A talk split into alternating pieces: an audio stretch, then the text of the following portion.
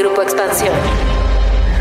Cuéntame de economía. Hablamos de temas como inflación, tus ahorros, deuda externa, tus impuestos, comercio exterior, las deudas y tu consumo de una forma sencilla, amena y sin tanto choro. Para que tome la mejor decisión y alcances una salud financiera. Economía para no economistas. Cuéntame de economía. Un episodio nuevo cada lunes en tu plataforma favorita. Un podcast de Grupo Expansión. ¿Ya surtieron la primera despensa del año? ¿Qué tanto subieron los precios? Y más importante, ¿compraron lo mismo con la misma cantidad de dinero que la última vez? Bueno, pues no los quiero espantar, pero agárrense, porque se espera que la cuesta de enero de este año sea la peor de los últimos 21 años. Y no solo eso, se espera que se extienda más allá del primer mes de 2022. Cuéntame de economía. La actualidad de la vida económica de México y el mundo sin tanto rollo. Cuéntame de economía.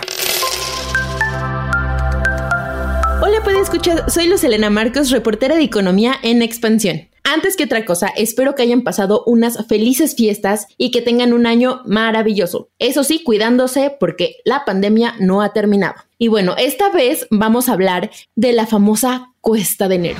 Es uno de los temas más relevantes en este momento y para ello está aquí Pepe Ávila. Como sabemos, el primer mes del año, de todos los años, es complicado, pues luego de las compras navideñas, las posadas y las reuniones familiares de trabajo o con amigos, pues terminan dejándonos una resaca en el bolsillo porque, hay que decirlo, lamentablemente gastamos más de lo que ganamos y eso termina por traer consecuencias. Sin embargo, este enero agárrense porque se espera que la cuesta sea más empinada y que dure más de los primeros 31 días de este año. ¿Esto a qué se debe, Luz? ¿A qué se debe, puede escuchar?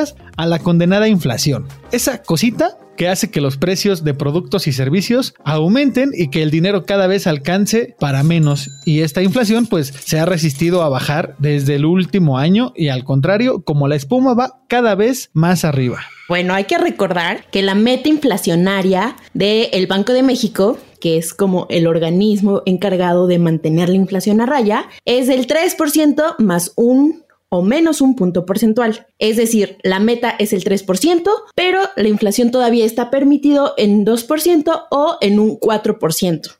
Ahorita, con las cifras que tenemos, pues entendemos que está, por eso le decimos que está fuera de control, porque ya está muy por encima de ese 4% que sería como el tope o lo máximo que se le permite al Banco Central. La idea de, de Banjico es, mantener la inflación a raya, a diferencia de otros bancos centrales como el de Estados Unidos, la Reserva Federal, además de controlar la inflación, también se encarga del empleo, de conservar o mantener el empleo en el país. Ahora, Banco de México, para mantener un poco a raya esta inflación, subió recientemente la tasa de interés a 5.5%. ¿Por qué hace esto? Pues estamos viendo estas presiones inflacionarias, entonces el Banco Central tiene que hacer, tomar medidas y una de ellas es subir la tasa. Ahora, ¿esto qué significa para nosotros los consumidores? Que suba o que baje la tasa, ¿a nosotros qué? Los créditos suelen eh, ser más caros, que quiere decir que los intereses pueden ser más elevados, también dependiendo si lo tienes a tasa variable. Pero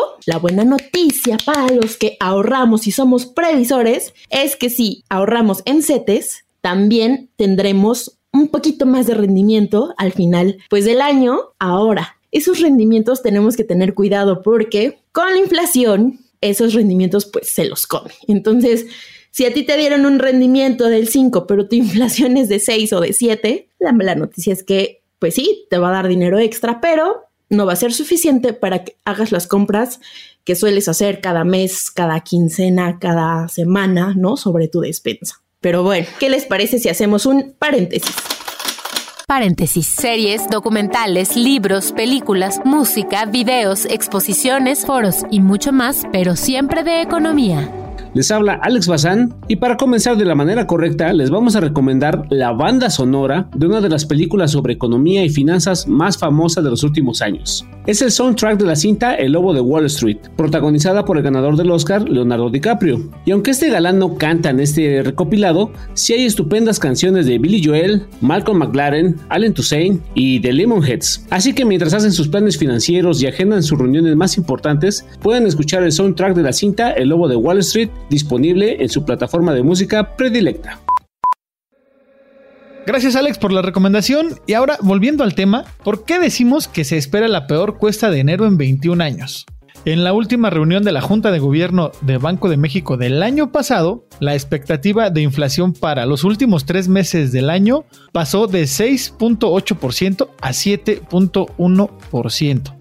Y aunque para los tres primeros meses de este 2022 baja un poco este indicador, pues aún así se espera que sea de hasta 6.7%. Estamos hablando que es más del doble de la meta de 3% del Banco Central. Y aquí recordemos, Pepe, que Ajá. el Banco de México hace estimaciones de la inflación trimestrales. Por eso es que para el cuarto trimestre pasó de 6.8 a 7.1 y para los primeros tres meses todavía van a promediar una inflación alta. Y se espera que sea hasta el- el segundo trimestre de este año, cuando ya empiece un poco la inflación a ceder. Antes de este año fue en 2009 cuando la inflación de los tres primeros meses fue de más de 6%, estuvo en 6.2% y ya en el lejano 2001 este indicador trimestral fue de 7.5%, así que por eso es que se espera un panorama retador para el inicio de este año para todos los mexicanos. Hoy en Puede Escuchas, ¿a ustedes cómo los ha tratado la cuesta de enero? ¿Por qué no nos escriben en nuestra cuenta de Twitter, que es arroba Economía, y díganos, ¿han cambiado algún hábito? Es decir, si antes compraban un kilo de queso, dos litros de leche, ¿han modificado, no sé, las marcas o han modificado la cantidad que compraban? Cuéntenos en nuestras redes sociales o también pueden hacerlos a las personales. ¿Cuál es la tuya, Pepe?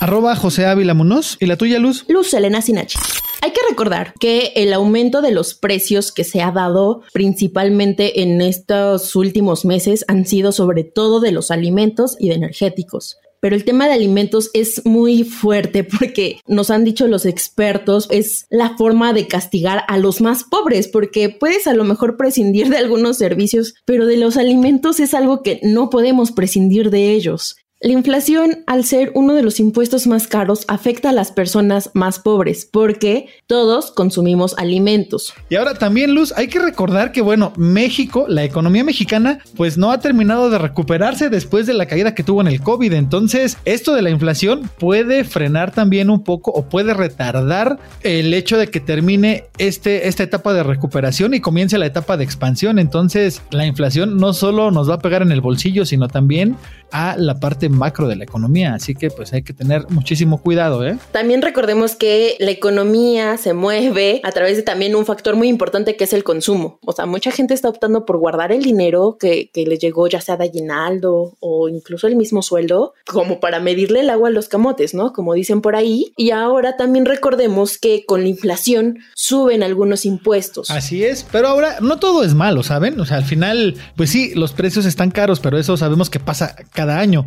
Este año es especial porque pues la inflación está más del doble de la meta de Banco de México, pero pues sí hay algunas cosas que podemos hacer, que eso sí está a nuestro alcance para que la cuesta sea un poco más tenue, ¿no?